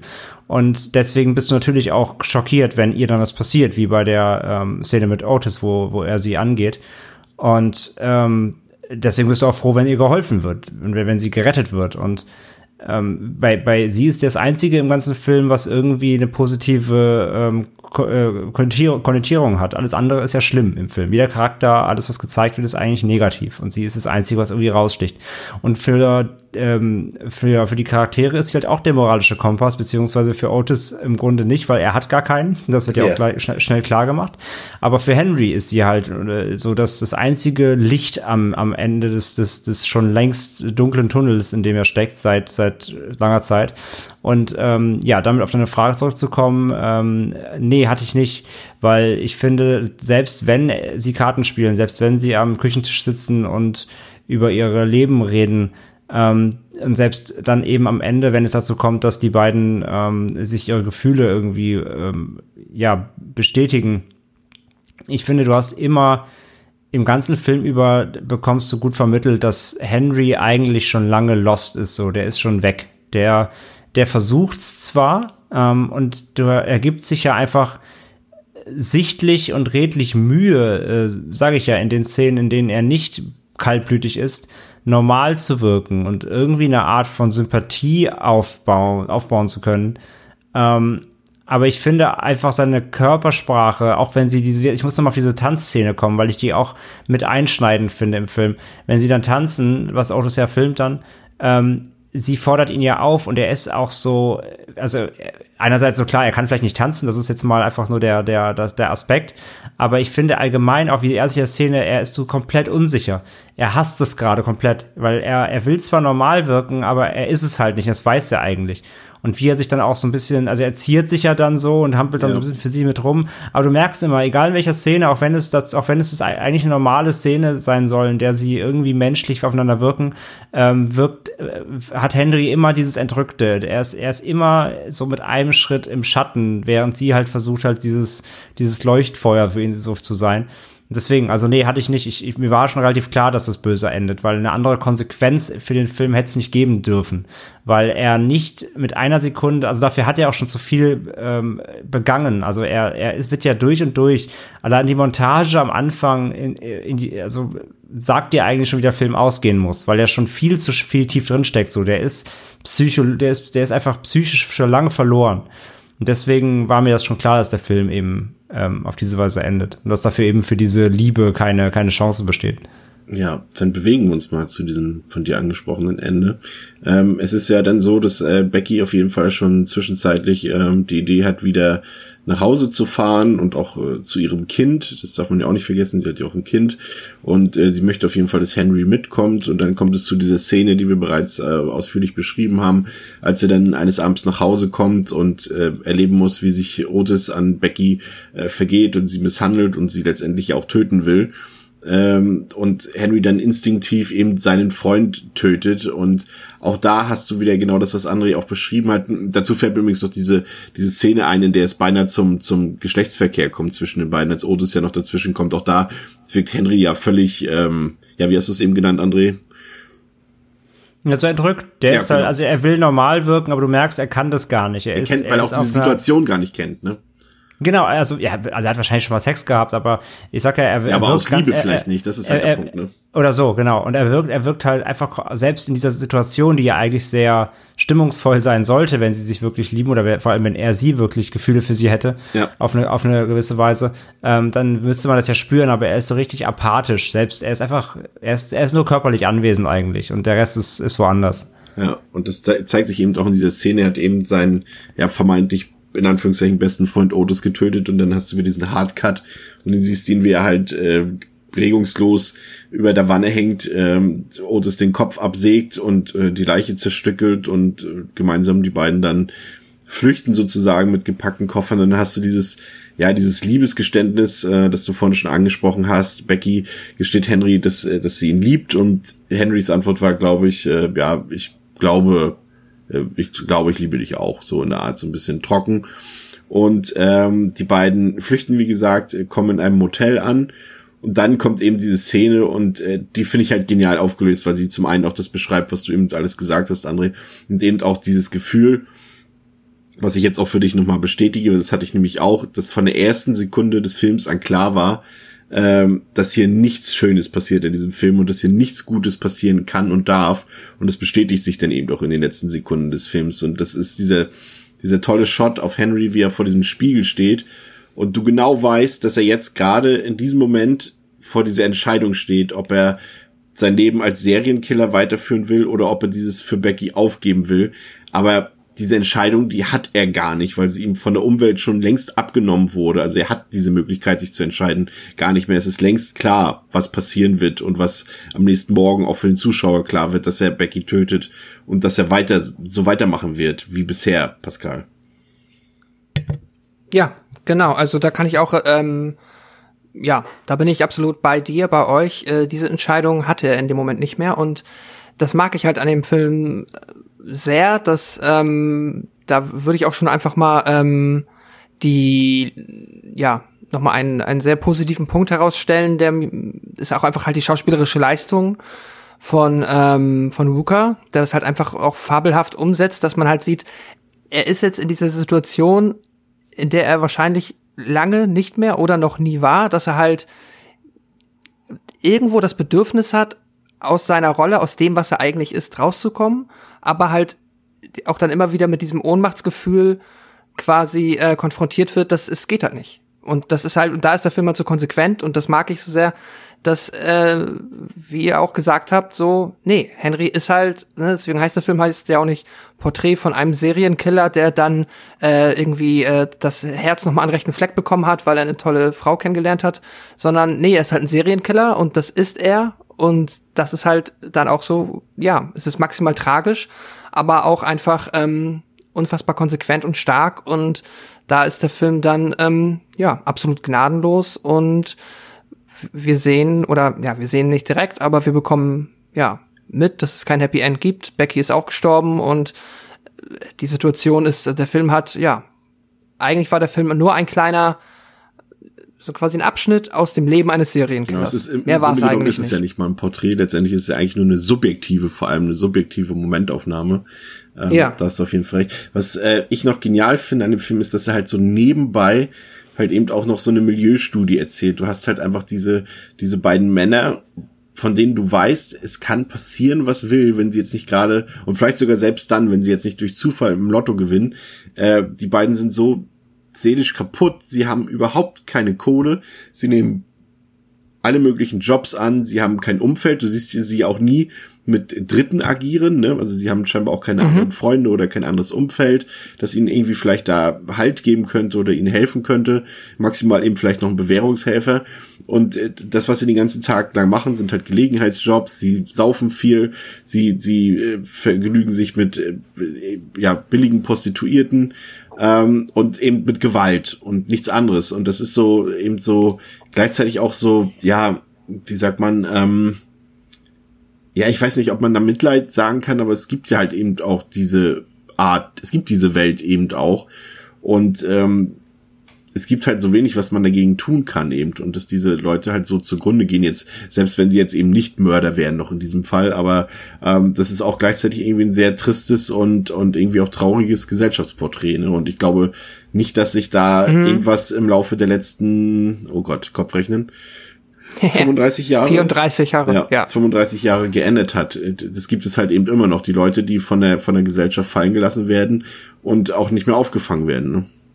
Genau, aber der Film romantisiert das halt auch nicht. Nee, das mag nicht. ich halt. Ja. Das ist halt einfach gut, weil, na, man kann mit Sicherheit gibt es auch Menschen, die sagen dann, ah, ich finde das zu krass, ich finde, das wird alles, das Leben dieser Leute wird als zu schlimm dargestellt und da ist ja auch irgendwie, die haben ja auch ein schönes Leben und vielleicht, nee, aber vielleicht haben die es auch einfach nicht. Vielleicht ist es auch einfach scheiße und das Einzige, was sie haben, ist halt, wie du gesagt hast, äh, saufen und ähm, ja, irgendwie von dem leben, was man hat und der Rest wird dann im schlimmsten Fall über Kriminalität gelöst. Und ja, und da ist der Film halt auch auf dieser Ebene konsequent und da wird nichts romantisiert, da wird nicht irgendwie ähm, versucht, da noch eine fiktive schöne Seite. Manchmal hat's ja auch was, einfach in so einer kleinen Bude irgendwo zu hocken und sich dann von Fertigessen zu ernähren. Nee, ist halt, ähm, ja, ist halt eigentlich nicht schön und ja, auch auf der Ebene ist, finde ich das sehr stark. André, äh, wir sind ja bestens vertraut mit Filmen über Serienkiller. Ähm, so die gängigen Filme, die haben wir natürlich alle äh, parat, sei es irgendwie Fincher Seven oder sei es irgendwie Das Schweigen der Lämmer und so weiter. Aber es ist ja schon erstaunlich, ähm, was für ein hartes äh, Beispiel und ich, mir wird jetzt fast aus dem Kopf gar kein früheres einfallen. Das ist ja schon fast schon fast ein wegweisender Film in dem Sinne, den McNaughton hier gedreht hat. Dieser dieser Anspruch eben ab von diesen Fantasy Horrorfiguren wie eben äh, Freddy Krüger, Michael Myers, Jason Forrest und so weiter zu einem absolut realistischen Film ohne jeglichen Hauch von Fantasie, ohne Distanz für den Zuschauer und einfach nur hart realistisch ähm, in, in, ja, in der Realität angesiedelt. Äh, eigentlich wegweisend, was er da gemacht hat, ne? Gerade zu dem Zeitpunkt, auch Mitte der 80er Jahre. Der Slasher ist auf seinem Höhepunkt da sowas abzuliefern, mutig. Ich meine, ist auch der Grund, warum der Film so lange nicht veröffentlicht wurde. Das wollte ich also, gerade sagen, das spricht ja komplett für die Veröffentlichungspolitik, dass, dass wahrscheinlich die Studios auch gesagt haben, oder die Labels auch gesagt haben, so, mein Gott, das kann man nicht bringen. Also ja. das ist ja, ist ja völlig nihilistisch und, und genau, ja, das spielt ja komplett da rein. Aber nee, also es, es, es, es ist einfach nötig, auch. Es ist eine, es ist ja auch komplett konträr, eben wie du anfangs äh, unseres Podcasts ja auch gesagt hast. Es ist, es ist einfach konträr zu dem, was man eben natürlich auch ähm, sonst in diesem Bereich kennt. Und wenn gerade die Produzenten da einen Slasher erwartet haben, dann haben sie wahrscheinlich wirklich eben was wie, wie Freitag, äh, Halloween und Co. erwartet. Dachte, das wird eben, wird eben ein schöner Publikums-Unterhaltungs-Slasher, eben ein, ne, in dem Sinne ein, ein unterhaltsamer Horrorfilm, bei dem man ähm, sich quasi bei dem die Morde nicht schockieren auf die Weise, wie sie es hier tun, aufgrund des Realismus, sondern eben aufgrund der überbordenden Brutalität oder Spannung oder was immer. Ähm, aber hier haben wir es wirklich einfach halt einfach mit einem, mit einem, mit einer realen Momentaufnahme zu tun, die eben so stattfinden kann und die ja eben auch hier auf wie gesagt, äh, True Crime Fall auch wirklich basiert. Und ähm, ja, das war sicherlich damals, ich will jetzt nicht sagen, heißes Eisen. Es gab auch schon andere natürlich Skandalfilme. Ich sagen, also Maniac ist sechs Jahre vorher gewesen, der ist natürlich, genau, ne? natürlich ähnlich aber, aber natürlich einfach hier ein, eine, ähm, also A, einfach gegen die Wünsche des, des Studios zu arbeiten, offensichtlich so ein bisschen und, und einfach auch das dann eben jetzt so auch realistisch durchzuziehen, ohne, ohne Augenzwinkern ähm, und mit voller Konsequenz. Ähm, und ja, also sind wir auch mal ehrlich, halt würde der Film irgendwie äh, mit, mit den beiden als Liebespaar, die gegen Sonnenuntergang fahren, dann wäre das der schlimmste Film aller Zeiten. Ähm, weil so ist es halt nun mal einfach nicht. Und wenn der Film halt. Bonnie und Clyde. Und wenn der und da der Film ja einfach von Grund auf so real und und ähm, nahbar und aus dem Leben gegriffen wirken will, denn solche äh, Taten und solche Menschen gibt es normal leider, wie Pascal ja auch sagt, dann muss der auch genauso konsequent ändern. Und ich meine, sind wir auch, was mir, was mir auch noch eingefallen ist, ähm, das ist vielleicht auch noch so ein Punkt, den man noch zu Otis sagen kann. Das haben wir, glaube ich, gar nicht erwähnt. Ich finde nämlich auch, er eifert auch so Henry fast ein bisschen nach. Also er hat, er ist, er, klar, er hat, er hat auf jeden Fall schon einen Schaden so äh, und ich finde, er, er versucht dann auch so ein bisschen mitzuhalten. Also gerade als sie dann auch zum ersten Mal zusammen da eben mit den Prostituierten sich vergnügen und Henry dann hier hinten die erste erwirkt, ähm, dann er guckt dann so nach hinten und wirkt so er ist, er ist wie so ein, wie so ein Kleinkind, das gerade was zu Weihnachten bekommt. Er, er, er realisiert halt in dem Moment, ey, das würde ich gerne auch machen und er macht es einfach dann mache ich das jetzt auch. Und ich finde so. Gleichzeitig ja? versucht er ihn zu überbieten, ne? Sehr zügig. Ja, ja, natürlich, klar, das meine ich ja damit. Aber das meine ich ja. Deswegen, ein Vorbild willst du immer überbieten. Du, du hast ein Vorbild und willst immer mindestens so gut machen wie er, wenn nicht besser. Das ist ja ganz normal. Und das ist aber auch diese Intention da von Otis, dieses, ähm, ähm, diese, diese, deswegen, diese beiden Figuren sind eigentlich so gleich und doch so unterschiedlich. Weil, weil Henry tut es einfach aus, aus, aus einem, aus einem tief psychologischen Trauma heraus, der sich nicht anders weiß zu helfen. Und Otis tut's halt heraus, weil er wirklich einfach Spaß an der Gewalt hat. Pure, ja. für, pure Freude, so aus, aus, aus, einfach aus Vergnügen töten. Hobby. Das ist für zum Hobby. So, so. Genau. Und das ist auch nochmal so ein ganz starker, also der, man kann da wirklich so viel, also ich möchte jetzt den Film nicht, nicht, nicht tief psychologischer reden, ja, doch, als er ich ist. Glaube, so, an dem, ich glaube aber, tatsächlich, dass es angemessen ist in dem Fall. Aber man kann da schon sehr viel rausziehen, ja. Und ich finde auch, er hat sich da ähm, das Skript und so weiter lehnt sich da auch nirgends zu weit aus dem Fenster, übertreibt es nicht, sondern macht es einfach sehr kalt auf den Punkt und, und mit einem, ja, mit einer, mit einem, mit einem Fundament, das man so absegnen kann als ja, so agieren solche Menschen so. Das, das kann man, glaube ich, wie gesagt, so sagen. Und das ist halt eben, ja, das macht eben keinen, in dem Sinne keinen Spaß als Film, sondern da muss man sich eben auch wirklich darauf einlassen und äh, das doch sich, sich so einverleiben, dass man da weiß, okay, das wird jetzt hier keine gute Zeit. Das ist halt bei dem Film schon ganz wichtig, aber ich glaube, das, das wird einem nach der ersten, nach den ersten drei Minuten halt auch direkt klar. Jetzt hast du es geschafft, dass ich tatsächlich sogar meine Frage vergessen habe, die ich dir gestellt habe. Aber, aber auf jeden Fall smart, das, was du eben alles erzählt hast, eben auch zu verbinden, dann mit eben dieser Metaebene, die er da, sag ich mal, es ist noch keine so eine Metaebene, wie sie eben von Boss Craven später kennen. Aber allein diese Einführung dieser Videokamera und wie damit umgegangen wird im Film ist halt schon tendenziell geht in diese Richtung. Ähm, Absolut. Deine, deine, deine, deine Frage war halt, ob ich denke, dass äh, ich habe ein bisschen allzu sehr ausgeholt. Meine meine Frage, deine Frage war halt, ähm, ob ich dachte, dass sie halt am Ende rauskommt. Aber deswegen sage ich halt, ähm, die ganze Konsequenz am Ende des Tages ist natürlich hier, ähm, der Film muss enden, wie er endet. Alles andere wäre einfach komplett konsequenzlos. Und dann wäre der Film auch tatsächlich abzustrafen, weil er einfach auch ein falsches Bild ähm, eines Serienkillers zeigen würde. Ganz einfach. Das war überhaupt nicht meine Frage. Und jetzt könnten wir tatsächlich äh, eine nächste Metaebene aufmachen und jetzt zurückspulen an diese Stelle. Denn ich bin mir sicher, das war überhaupt nicht meine Frage, aber trotzdem danke. Doch, aber dann, dann war es, dann hat sich die Frage aber davor gestellt, weil die hast du auch gestellt. Ja, ja, das stimmt auf jeden Fall. Ähm, eine letzte Sache, bevor wir zum, zum, zur, zum Fazit kommen, ähm, würde mich interessieren, an euch beide gerichtet, vielleicht Pascal zuerst. Es ist ja nun mal so, dass McNaughton äh, in dem Film ähm, Henry also kein Urteil zu Henry abgeht. Natürlich sehen wir die schlimmen Sachen, die sie machen, aber wir kennen natürlich auch vor allem aus anderen Medien und eben auch aus, oder aus anderen Filmen vor allem, dass dort nochmal ganz klar dargestellt wird, Henry ist ein schlechter Mensch und da darf man kein positives Gefühl zu haben und alles, was er dort tut, verurteilen wir streng. Und das tut der Film ja hier nicht. Er bleibt ja einfach bei seiner nüchternen Betrachtung und er gibt einfach keinen Kommentar dazu ab in dem Sinne. Zumindest nicht zu Henrys Taten, nur wie es dazu kommen konnte. Ähm, ist das für dich eine Sache, die ist okay, weil wir wissen, den Film zu interpretieren? Oder findest du, der Film sollte da ein klareres Urteil sprechen? Ähm, ersteres auf jeden Fall. Also ich finde nicht, dass der Film ähm, oder dass es der Regisseur, das McNaughton er jetzt nötig gehabt hätte, da noch ähm, einmal mit der Moralkeule zu schwingen und es einem nochmal offensichtlich zu machen, dass das, was wir sehen, äh, natürlich fürchterlich ist und dass Henry nicht wirklich der Held des Films ist. Das ähm, muss man jedem Zuschauer, der dann auch alt genug ist, den Film zu gucken, ähm, auf jeden Fall zutrauen. Ansonsten, ähm, und das finde ich, ist immer meine Meinung. Also ich bin aber auch generell dann eher auf der Seite, dass man ähm, nicht immer alles in der Hinsicht äh, nochmal für den Zuschauer moralisch auseinandernehmen muss, weil auch das jeder Mensch weiß ja selbst, was also sollte zumindest meiner Meinung nach wissen, ähm, was gut und böse ist, zumindest auf so einem sehr einschneidendem Niveau, wie äh, ja, dass jemand halt durch die Gegend zieht und Menschen umbringt.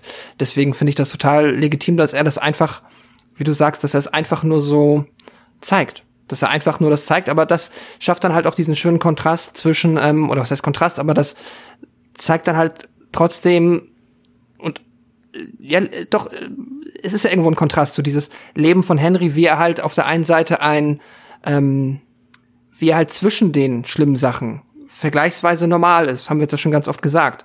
Und ähm, dadurch, dass er halt immer einem nicht noch so, das, so zelebriert, dass wir halt die ganze Zeit immer das Gefühl haben, das ist ein ganz, ganz fürchterlicher Mensch, sondern eigentlich nur in den Momenten, wo wir es sehen, hat man tatsächlich dann dazwischen wieder kurz so dieses, man fährt zurück und denkt sich so, ach ja, das ist ja nur Henry. So, das ist ja einfach nur der Typ, der da jetzt irgendwie in seinem Nebenjob, ich weiß gar nicht mehr, was er da macht, äh, macht er da äh, Schädlingsbekämpfung oder was auch immer, aber ähm, das ist einfach nur so ein Dude. Und dann werden wir wieder daran erinnert, was er eigentlich ist, wenn es dann halt wieder des Nächtens darum geht, äh, Menschen umzubringen.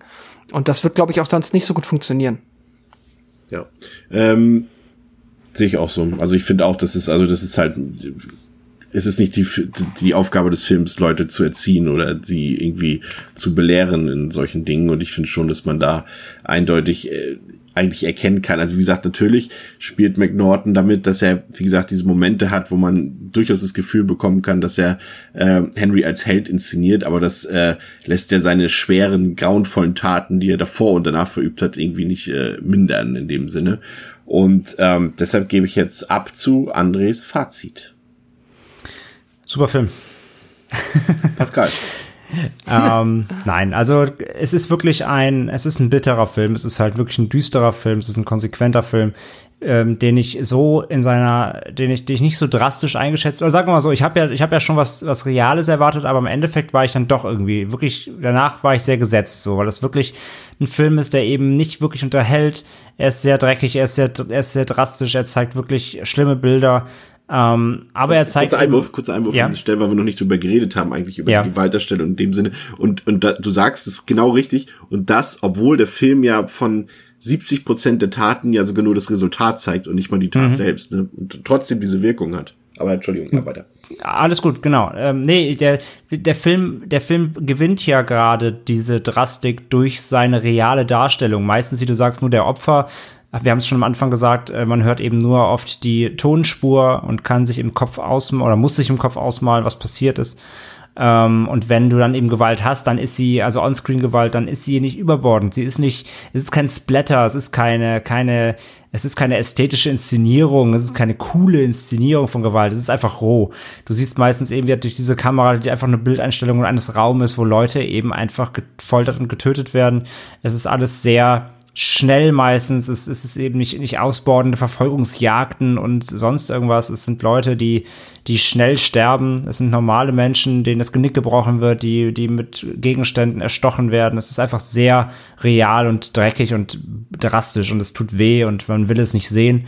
Ähm, deswegen, dass da, diese ganze, das ganze Gefühl eines ähm, was diese Gewaltspirale, die, die, die, das ganze Leben eben von Henry bestimmt. Das ist extrem stark eben hier einfach aufbereitet und ähm, dazu kommt dann eben diese ja, die wir jetzt äh, ausgeweitet haben hier im Podcast, diese ganze psychologische Komponente. Du kannst halt sehr viel einfach der Figuren ablesen. Du kannst dieses Zusammenspiel, dieses Zusammenleben der Figuren ähm, sehr hinterfragen. Du bekommst schnell, äh, schnell gezeigt, so wer auf welcher Hierarchie steht, wer ähm, ähm, wer wie einzuschätzen ist. Und das macht der Film halt sehr smart, relativ ruhig ja auch. Wenn es nicht gerade wirklich ähm, eben zu Gewaltszenen kommt, ist der Film ja auch insgesamt eigentlich sehr ruhig und erzählt sich eben eben durch, durch Dialoge, aber auch Bildsprache und, und Mimik und ähm, das, das macht er wirklich gut. Und du hast immer durch die durch den Look des Films insgesamt hast du immer das Gefühl, irgendwie du sitzt bei denen mit im Wohnzimmer. Das, das ist einfach unangenehm. Und du, du möchtest gar nicht diesen Einblick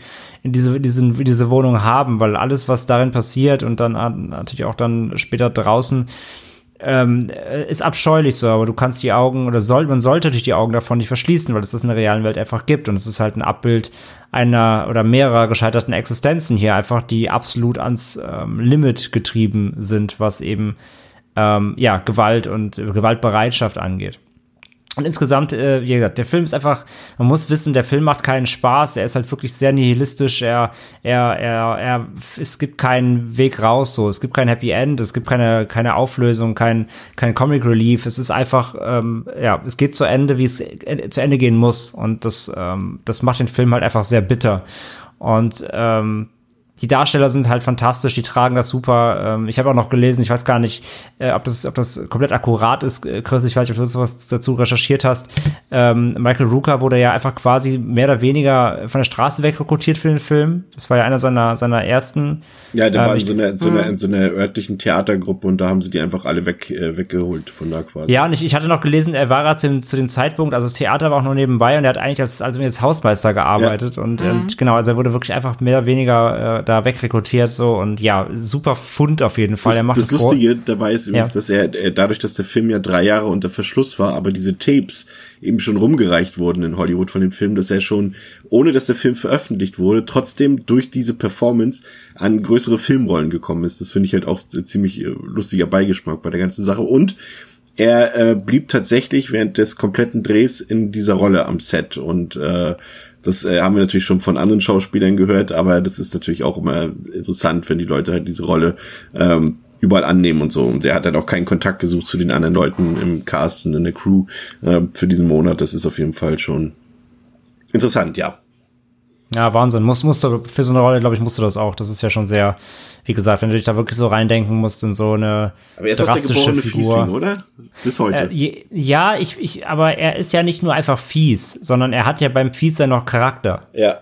Und das macht ihn halt stark, weil er, weil er einfach trotzdem facettenreich ist und er hat so eine, ähm, er kann auch so eine verlorene Art spielen. Er ist so, er ist so, er wirkt halt so, so distanziert gleichzeitig. Das macht er wirklich sehr, sehr gut. Also ich fand ihn richtig stark in dem Film. Ähm, aber auch die anderen Darsteller spielen, spielen sehr, sehr solide und, und ja, sehr energetisch einfach, weil es ja auch, auch sehr körperlich wird in dem Film. Das, das, das, äh, das alles, alles wirklich sehr, sehr, sehr gut gemacht. Und ja, wie gesagt, der dreckige Look ist, ist passend, ähm, auch wenn er vielleicht Budget begründet teilweise auch war, aber er passt sehr gut eben in dieses, dieses dreckige Bild, Gesamtbild rein. Und ähm, ja, von daher, äh, ich kann den Film empfehlen, ähm, wenn man eben natürlich weiß, worauf man sich einlässt. Das ist ganz klar bei dem Film. Wie gesagt, wer, wer einen spaßigen Abend haben will bei einem, bei einem gruseligen Horrorfilm, das ist halt nicht der, der Abend dann. Ähm, sondern da ist halt so wirklich Obacht, da muss man wirklich Lust drauf haben, sich da mal wirklich ein bisschen runterziehen zu lassen und so einen drastischen Einblick äh, ja, aus ein paar Tagen eben eines, eines sehr, sehr kranken Mannes zu kriegen oder mehrerer kranker Männer hier. Und ja, aber wirklich von mir ähm, eine Empfehlung an der Stelle trotzdem als Film gesehen, äh, vier von fünf Sternen. Ähm, eine sehr, sehr, sehr, sehr starke Momentaufnahme. die Musik äh, für den Film wurde übrigens von einer äh, christlichen Rockband aus Chicago eingespielt und äh, laut Regisseur John McNaughton waren die ziemlich schockiert darüber, als sie dann das Produkt, also den fertigen Film gesehen haben mit ihrer Musik das da drin. Das kann ich mir vorstellen. ja, äh, bevor ich an Pascal übergebe, ähm, zur Abwechslung äh, im Mittelteil mein Resultat, äh, beziehungsweise mein Fazit. Ähm, also ich finde den Film auch sehr, sehr stark. Ähm, aus diversen Gründen. Ich habe also ich habe den Film jetzt eher zum dritten Mal gesehen, aber ich für mich hat er jetzt tatsächlich nochmal am besten funktioniert. Also ich habe ihn auch aufgewertet tatsächlich, ähm, weil ja, also ich finde, er ist einmal zum einen einfach ein totales Kontrastprogramm zu dem zu den damals halt beliebten Slashern gewesen, weil er eben diese diese typische Inszenierung von Jason, Michael und Freddy und und so diese Superhelden-Inszenierung eben nicht hat, aber gleichzeitig trotzdem äh, immer diesen moralischen Kompass drehen lässt, ob man mit Henry vielleicht mitfiebern darf, ob man hier Sachen gutheißen darf, die er macht, obwohl er eben so schlimme Sachen gemacht hat. Das ist ein ziemlich gelungener Geniestreich, wie ich finde.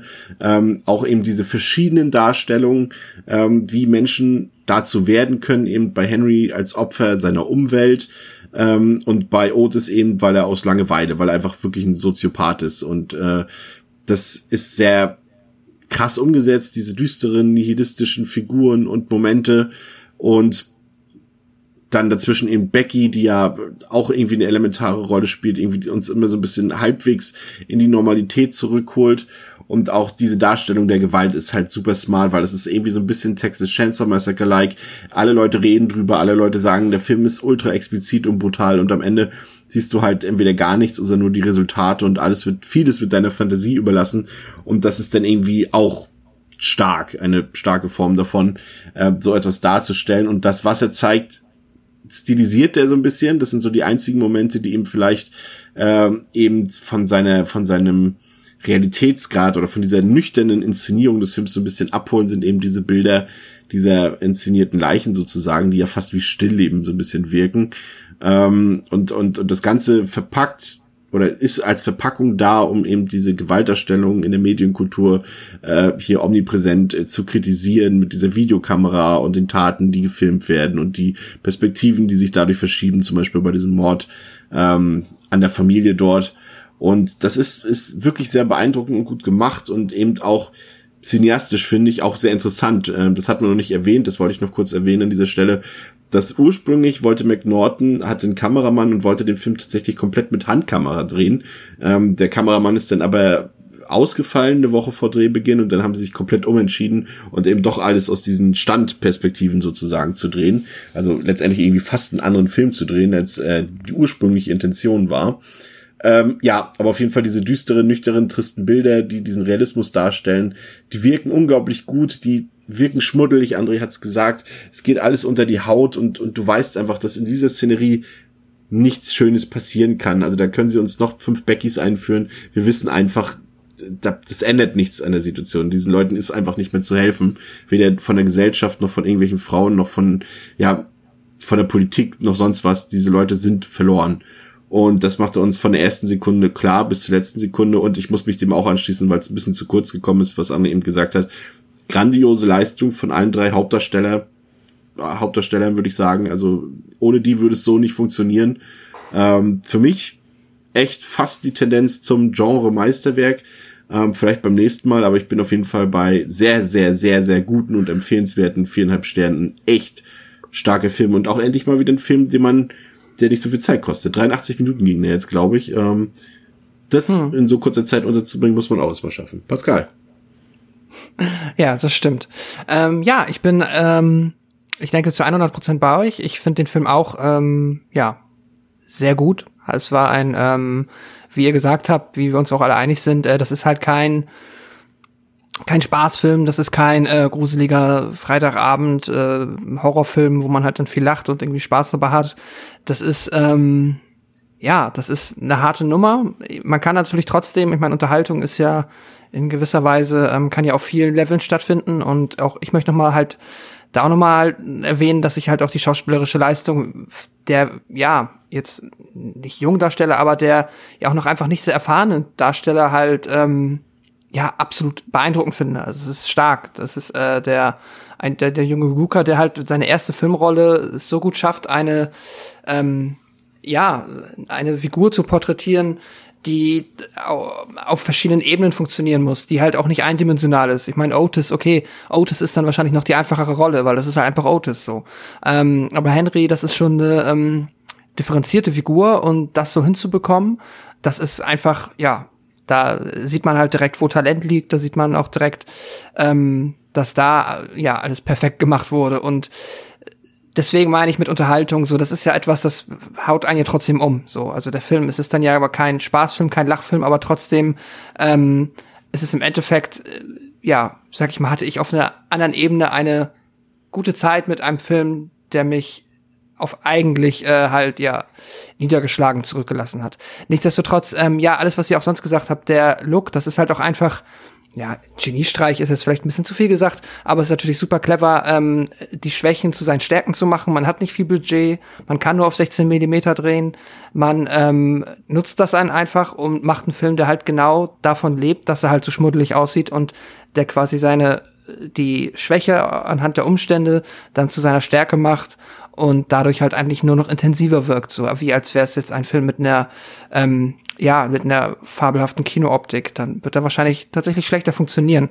Dann ähm, ja, wir haben gesagt, der Film ist konsequent, er macht erzählt die Geschichte genauso, ähm, wie es der Idee angemessen ist und er lässt sie halt vor allem genauso enden, was einfach super wichtig ist. Alles andere wäre fatal gewesen. Und ja, ich kann den Film auch auf jeden Fall empfehlen, aber auch hier haben wir jetzt aber auch oft genug erwähnt, die Erwartungshaltung ist wahrscheinlich wichtig, sonst kann man halt da dann ja äh, unter Umständen nicht enttäuscht, aber vielleicht einfach auch schockiert werden oder ähm, dann keine gute Zeit mit dem Film haben. Aber so oder so auch von mir bin ich bei André vier von fünf Sternen, vier gute Sterne und ja, ich freue mich darauf, den ich freue mich darauf, klingt jetzt schon wieder komisch, aber ich werde ihn irgendwann noch einmal gucken und ich werde ihn gerne noch einmal gucken, weil es ein guter Film ist. So. ja, es, es gibt tatsächlich noch einen zweiten Teil, der tatsächlich ein nahtloses Sequel darstellt. Den hat jedoch bisher niemand von uns gesehen. Falls ihr den gesehen habt, könnt ihr gerne ähm, uns äh, was in die Kommentare zu dieser Episode schreiben. Ähm, mal schauen, ob wir irgendwann noch dazu kommen werden, aber ich zweifle es mal stark an, obwohl das Interesse jetzt schon da ist, weil ich gelesen habe, dass der Film auch ziemlich schlecht sein soll. Und dann bin ich automatisch angefixt, was Horrorfilme angeht. Ähm, Kleiner Ausblick noch, ähm, bevor wir uns verabschieden, ähm, auf die nächste Woche, weil ich will die Zeit voll kriegen, dass wir wieder so lang geredet haben, wie der Film läuft. Also werde ich jetzt noch vier Minuten Vorschau auf die nächste Episode geben. Nein. Äh, Denk an den Trailer. Ja, ach ja, stimmt. Ähm, nein, wir werden, haben uns tatsächlich, äh, nachdem wir über die Scream-Serie gesprochen haben, tatsächlich noch ein, eine Filmreihe rausgesucht, die so ein bisschen im Fahrwasser von Scream entstanden ist, also ein klassisches Rip-Off letztendlich ist. Und ähm, damit werden wir uns bis zur nächsten Episode besprechen. Ihr, äh, besprechen Sie schon beschäftigen. Und ihr könnt ja mal raten und überlegen, um welche Filmreihe es sich handeln wird. Auf Social Media wird es bestimmt den einen oder anderen Hinweis geben. Also folgt uns auf Twitter, folgt uns vor allem auch auf Instagram und unterstützt uns gerne, wenn ihr unsere äh, Podcast-Arbeit toll findet, auf Steady und auf Patreon. Die Links äh, findet ihr wie immer in den Show Notes und damit wollen wir uns für heute bedanken und verabschieden bei euch. Bis zum nächsten Mal bei Devils and Demons mit André, Pascal und Chris. Auf Wiederhören. Ciao, ciao. Tschüss.